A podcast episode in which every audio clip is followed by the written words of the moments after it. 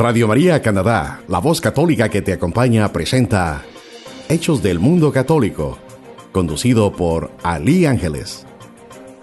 Mi nombre es Ali Susan y estos son los titulares. Escucharemos el mensaje del Papa Francisco desde la Plaza de San Pedro en el rezo de la oración del Ángelus, donde explicó tres tentaciones que indican tres caminos que el mundo siempre propone prometiendo grandes triunfos.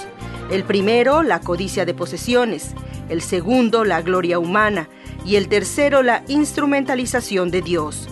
Escucharemos la postura de la Iglesia sobre el séptimo Congreso Mundial contra la Pena de Muerte en Bruselas, Bélgica. Estamos también en tiempo litúrgico de penitencia y conversión.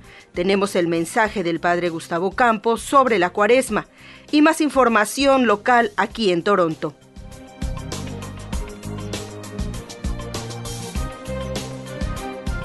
¿Qué tal? Mi nombre es Ali Susan. Gracias a Dios por permitirnos conocernos y sintonizarnos a través de este noticiero Hechos del Mundo Católico. Un saludo a quienes nos escuchan a través de internet en la página www radiomaria.ca o hay quienes ya descargaron su aplicación en los teléfonos celulares con el nombre de Radio María Canadá o también quienes nos están escuchando a través del teléfono de casa al 647-557-1011, 647-557-1011 y han elegido la opción número 4. Estamos transmitiendo desde la estación radiofónica Radio María Canadá en el 1247 Lawrence Avenue West en la ciudad de Toronto.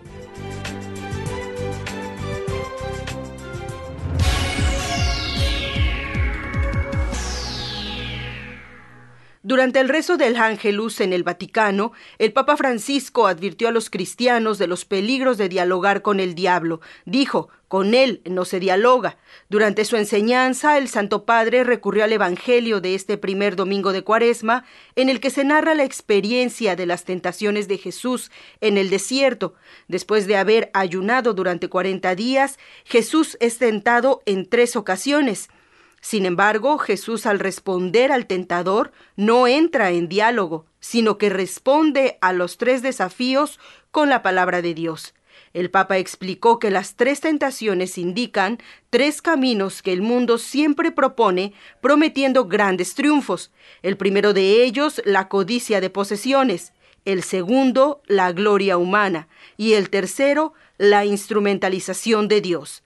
Escuchemos el mensaje del Santo Padre. Agradecemos la traducción de María Cecilia Mutual de Vatican News. Tres tentaciones indican tres strade que el mundo siempre propone prometiendo grandes sucesos. Las tres tentaciones indican tres caminos que el mundo siempre propone prometiendo grandes éxitos. La avidez de posesión, tener, tener y tener. La gloria humana y la instrumentalización de Dios.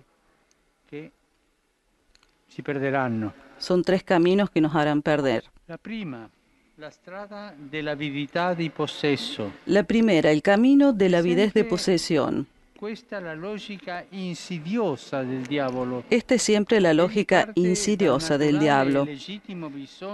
Él parte de la necesidad natural y legítima de alimentarse, de vivir, de realizarse, de ser felices, para empujarnos a creer que todo esto es posible sin Dios,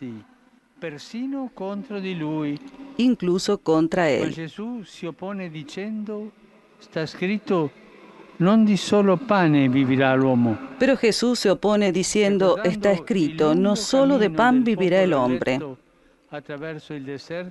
Recordando el largo camino del pueblo elegido a través del desierto, Jesús afirma que quiere abandonarse con plena confianza a la providencia del Padre, que siempre cuida de sus hijos. La segunda tentación, la strada de la gloria humana. La segunda tentación, el camino de la gloria humana.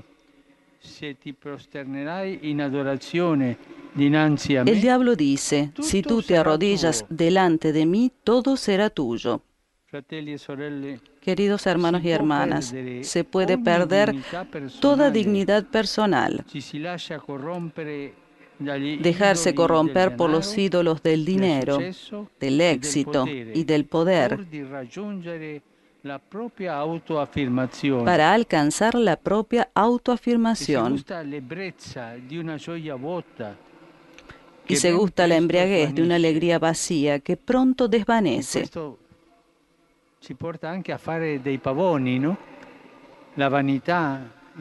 Y eso nos lleva a ser los pavos, la vanidad. Esto desvanece. Y por eso Jesús responde, al Señor tu Dios adorarás y a Él solo darás culto. Y luego la tercera tentación, instrumentalizar a Dios en beneficio propio un milagro eclatante. Al diablo que citando las escrituras le invita a buscar un milagro sorprendente de Dios, Jesús opone de nuevo la decisión firme de permanecer humilde y confiado ante el Padre. Está mandado, no tentarás al Señor tu Dios. Y así Jesús rechaza la tentación quizás más sutil, la de querer poner a Dios de nuestro lado, pidiéndole gracias que en realidad sirven para satisfacer nuestro orgullo.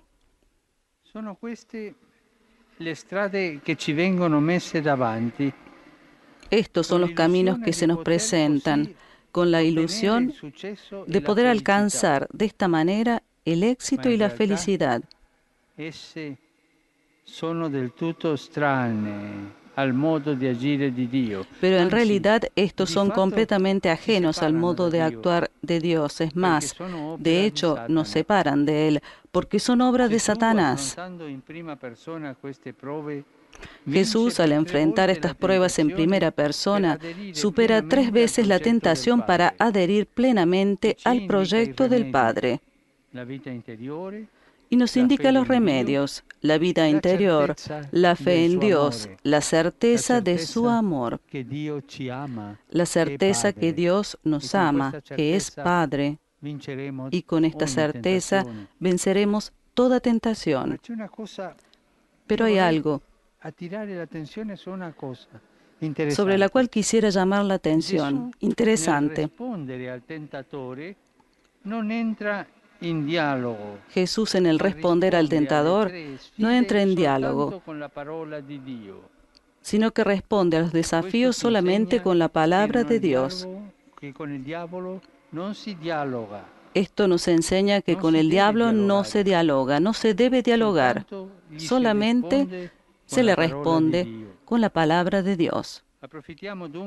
Aprovechemos entonces la cuaresma como tiempo privilegiado para purificarnos, para experimentar la presencia consoladora de Dios en nuestras vidas.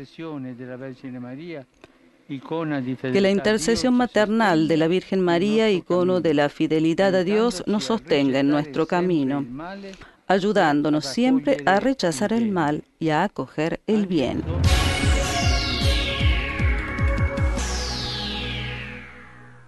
Hoy, en nuestra sociedad tan moderna, tan avanzada, se sigue persiguiendo a personas por motivo de su fe. Hay gente que muere, que es perseguida por seguir a Jesucristo, sin contar la discriminación de los cristianos en tantos países donde no son reconocidos. Este es el mensaje del Papa Francisco por las comunidades cristianas, en particular las que son perseguidas, para que sientan la cercanía de Cristo y para que sus derechos sean reconocidos.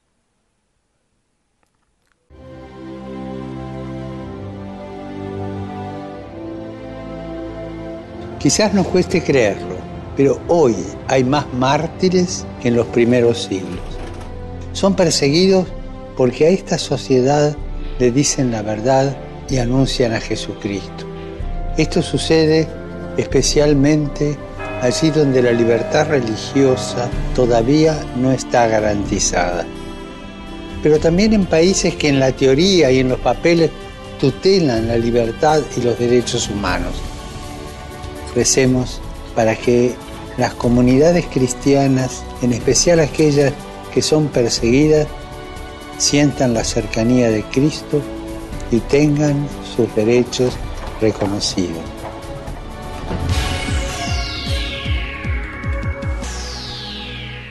En días pasados se llevó a cabo el séptimo Congreso Mundial contra la Pena de Muerte en Bruselas, Bélgica. La representante europea para la política exterior, Federica Mogherini, en la inauguración en el Parlamento Europeo, dijo ante 20 ministros y más de 200 representantes políticos de todo el mundo que la Unión Europea está convencida que toda la vida humana importa, por lo que pidieron la abolición de la pena capital en los países donde aún es legal. La jefa de la diplomacia europea aseguró que el progreso siempre es posible y que el cambio positivo requiere un compromiso personal y colectivo. Desde el primer Congreso, que se celebró en 2001 en Estrasburgo, 31 nuevos países han decidido abolir la pena capital.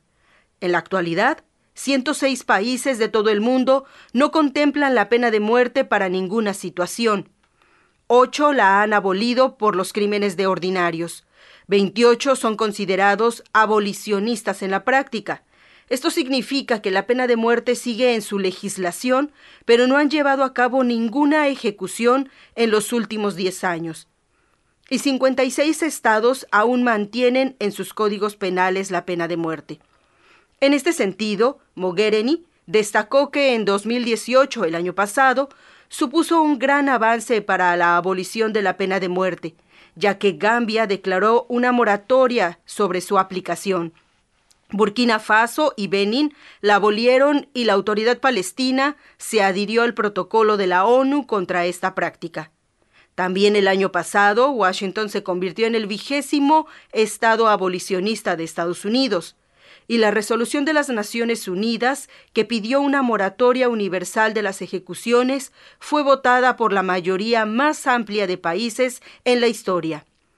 Además, en agosto del año pasado, la Iglesia Católica declaró inadmisible la pena de muerte en todas las circunstancias, sin excepción. Este fue uno de los mensajes que dirigió el Papa Francisco a los participantes de este Congreso Mundial celebrado en Bruselas, Bélgica.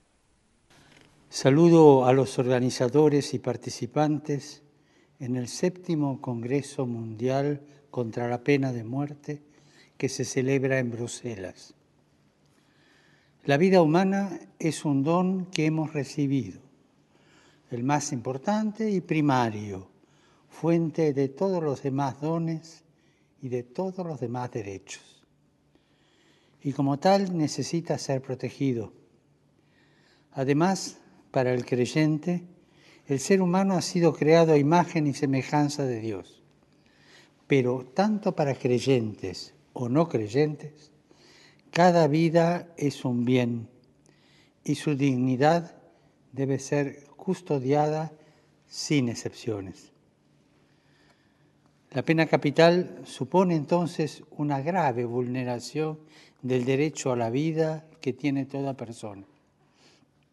Si bien es cierto que las sociedades y comunidades humanas han de enfrentarse con frecuencia a delitos gravísimos que atentan contra el bien común y la seguridad de las personas, no es menos cierto que hoy en día hay otros medios para expiar el daño causado.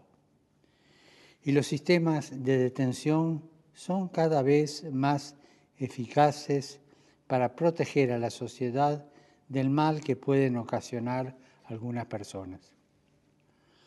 Por otra parte, no se puede abandonar nunca la convicción de ofrecer incluso al culpable de crímenes la posibilidad de arrepentirse.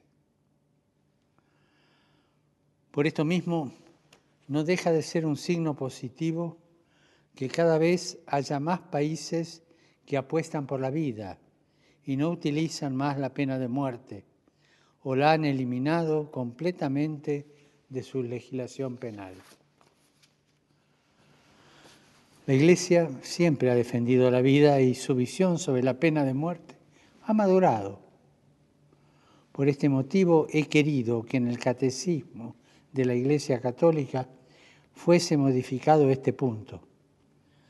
Por mucho tiempo se tuvo en cuenta la pena de muerte como una respuesta adecuada a la gravedad de algunos delitos y también para tutelar el bien común. Sin embargo, la dignidad de las personas no se pierde aun cuando haya cometido el peor de los crímenes.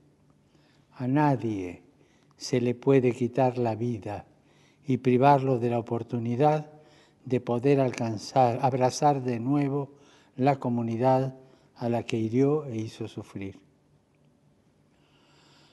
El objetivo de la abolición de la pena de muerte a nivel mundial representa una valiente afirmación del principio de la dignidad de la persona humana y de la convicción de que el género humano pueda afrontar el crimen, como también rechazar el mal, ofreciendo al condenado la posibilidad y el tiempo para reparar el daño cometido, pensar sobre su acción y poder así cambiar de vida, al menos interiormente. Los acompaño con mi oración y los animo en sus trabajos y deliberaciones, como también a los gobernantes y a todos aquellos que tienen responsabilidades en sus países para que se den los pasos necesarios hacia la abolición total de la pena de muerte. En nuestras manos está reconocer en cada persona su dignidad y trabajar para que no se eliminen más vidas, sino que se ganen para el bien de toda la sociedad. Muchas gracias.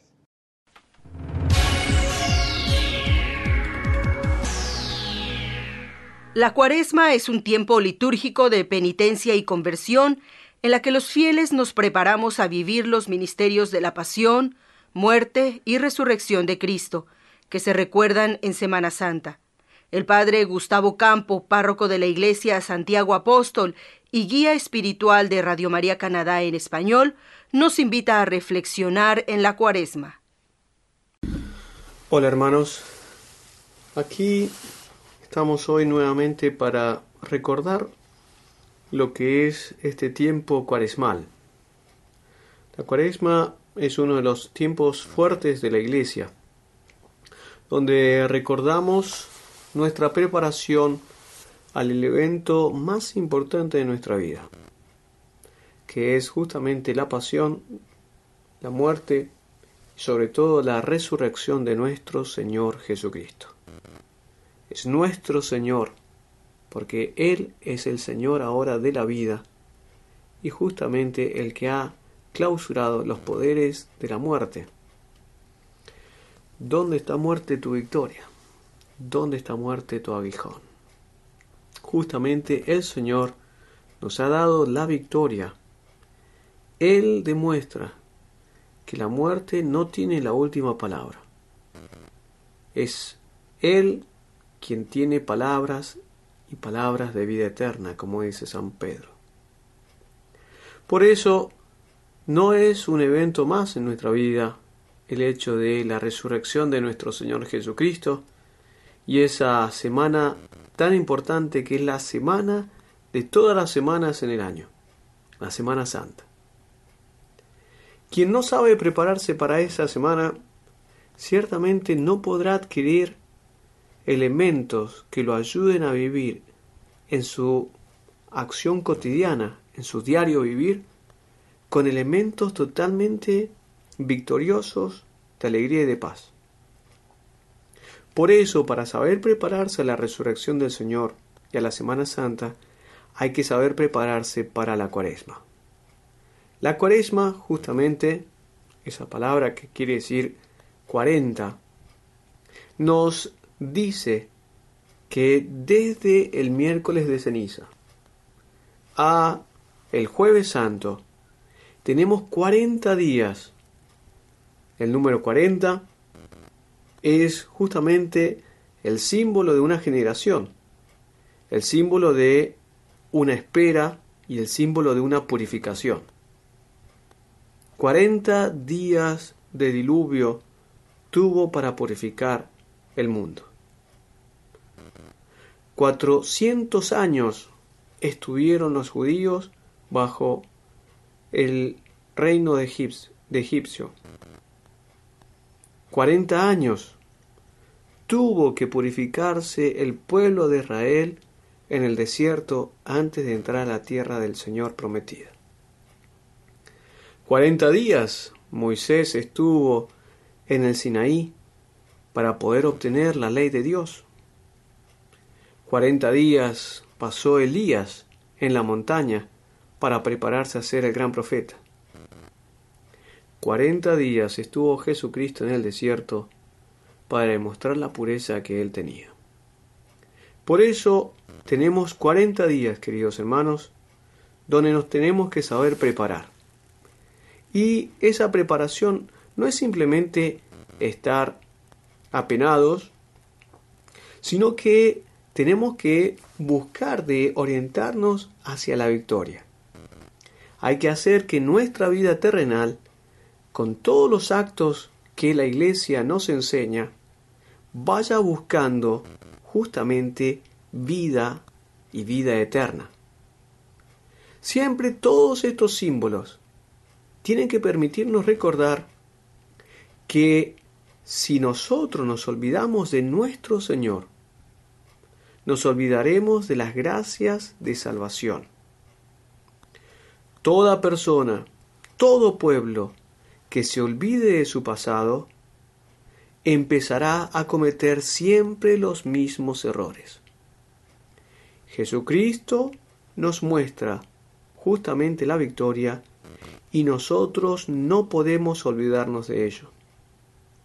Y la iglesia, esposa de Cristo, cuerpo místico, tiene que permitirnos a nosotros, sus hijos, poder estar siempre atentos a lo que es la victoria de la vida sobre la muerte, a lo que es esa vida eterna e inmortal que Jesucristo a través de su resurrección nos ha dado. Entonces hay que prepararse bien durante estos 40 días. Vean que ese color morado empieza a mostrarnos a nosotros que es un tiempo de reflexión, es un tiempo de penitencia y es un tiempo de arrepentimiento. Ya habíamos comenzado con el miércoles de ceniza y hacer que el miércoles de ceniza para nosotros nos vuelva a hacer recordar que somos polvo y al polvo volveremos en nuestra carne mortal, pero con la gran esperanza que ese polvo un día resurgirá y tendrá vida eterna unida al espíritu de nuestra de nuestra persona es poder lograr ver nuevamente esa profecía de Ezequiel que veía esos huesos resurgir y poder obtener nuevamente el espíritu de vida. Entonces estas cenizas ya nos marcan el rumbo hacia dónde vamos. No estemos totalmente tristes, pero sí estemos totalmente atentos. El Señor nos está marcando el rumbo.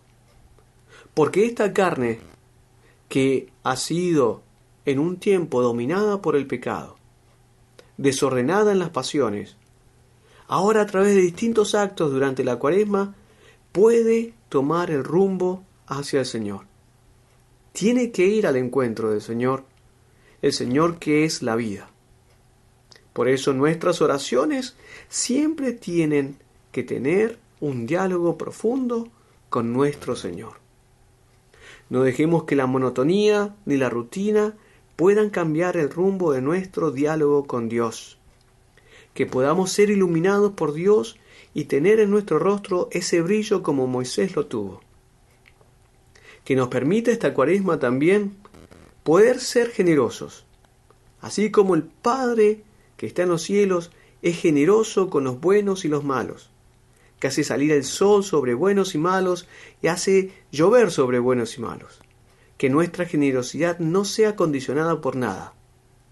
Que la generosidad pueda justamente ser un estímulo para ser perfectos como nuestro Padre Celestial es perfecto. Para que seamos misericordiosos como nuestro Padre en el cielo es misericordioso. Esa es nuestra limosna y esa es nuestra generosidad. Así podremos ser llamados siempre hijos del Altísimo y no dejemos que ninguna clase de pasión, revancha o pecado o imperfección en nuestro corazón llegue a dominar nuestros actos decisivos. Que nuestra persona siempre se vea fructificada por la disciplina y por la orientación que tiene que tener el espíritu sobre la carne. Y eso, para poder dominarlo, implica sacrificios, los ayunos y las abstinencias. Aprendamos de ello para poder ser más saludables. Por eso el Señor Jesús dijo que muchas veces las tentaciones y los demonios solo se vencen con oración y ayuno.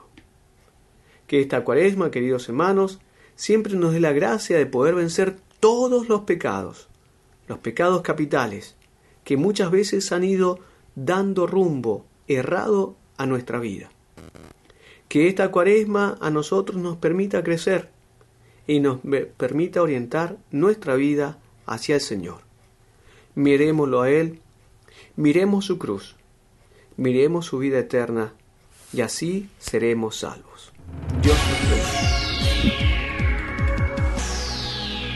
La hermana Maricruz Guzmán, integrante del Grupo de Renovación Carismática Católica, tiene el reporte del retiro familiar que se llevó a cabo en la iglesia Santo Tomás Moro en Scarborough. Maricruz, ¿cómo estás? Un gusto saludarte. Muchas gracias, Ali, y quiero eh, transmitirles hoy día a todos nuestros radioescuchas de Radio María Canadá que el sábado Santo Tomás Moro, la comunidad de renovación carismática, la cual dirige el hermano Carlos Velázquez junto con la hermana Lidia Santana, estuvieron de retiro en la escuela de Santo Tomás. Este retiro fue el primero a nivel familias en la renovación carismática de la ciudad de Scarborough, en donde a través de diversos temas y diferentes predicadores, entre unos el padre Edgar de la comunidad de Guadalupe, el padre Gustavo de la comunidad de Santiago Apóstol y diferentes hermanos en Cristo unidos al padre William Raposo también, estuvimos dando este mensaje de esperanza, una formación familiar y sobre todo a través de los temas compartir el plan de Dios para cada familia. Los temas estuvieron basados en el amor de Dios hacia las familias, el pecado, estar alerta porque es el pecado el que destruye el matrimonio y ataca nuestra familia. Otro de los temas fue poder tener esa fe en Dios y la confianza nuevamente en mi cónyuge que se ha perdido mucho en este país, en esta sociedad. Jesús, fuente de salvación, fue el tema que nos compartió el padre Gustavo Campo, donde nos entregaba diferentes pautas de cómo nosotros podemos recurrir a Jesús, único Salvador. Otro de los temas fue que debemos de seguir perseverando en nuestro matrimonio, que no tiremos la toalla fácilmente, sino que trabajemos en medio de las tormentas y en medio de las dificultades. Y terminando con la hermana Lice Escobar, que ella compartió, Jesús es el Señor de mi matrimonio, Jesús es el Señor de mi vida familiar. Fue un momento muy bonito el poder haber estado allí, haber podido compartir diferentes experiencias y ver cómo casi un grupo de 150 personas, incluyendo voluntarios y servidores, pudimos eh, dejar que Dios sea el centro de las familias. Ahora Invitamos a todos a que siempre se den esos espacios para que puedan visitar los diferentes retiros que están en nuestra zona para que sean de bendición. Fue algo muy fructífero el poder haber participado de este retiro familiar en donde ahora junto con muchos hermanos nos han podido otorgar las armaduras para seguir adelante proclamando que mi familia y yo serviremos al Señor, así como nos dice la palabra de Dios en Josué 24. Allí volvemos contigo a los estudios. Dios los bendiga. Los integrantes de la Renovación Carismática Católica de la Parroquia de Nuestra Señora de Guadalupe hacen una atenta invitación a participar en el seminario Vida en el Espíritu Santo, el próximo sábado 23 y domingo 24 de marzo en la Escuela Monseñor Romero, ubicada en la calle 99 Humber Boulevard, que está justo atrás de Nuestra Señora de Guadalupe. Para mayores informes les vamos a proporcionar dos teléfonos. Estos dos teléfonos usted puede comunicarse y pedir todo el detalle de este seminario Vida en el Espíritu Santo. Los teléfonos son 416-819-0667 y 416-910-4492. También los invitamos, como cada miércoles, a la Santa Misa, aquí en las instalaciones de la Capilla de Radio María Canadá. Estamos ubicados en el 1247 Lawrence Avenue West, en la ciudad de Toronto, todos los miércoles a las 11 de la mañana. La misa también la pueden ver en vivo a través de la página radiomaria.ca. Con esto nos despedimos, agradeciendo la colaboración de Azucena Cruz, en la producción Fausto Ortega y en la edición y controles Alex Díaz. Dios los bendiga, mi nombre es Ali Susan, hasta la próxima.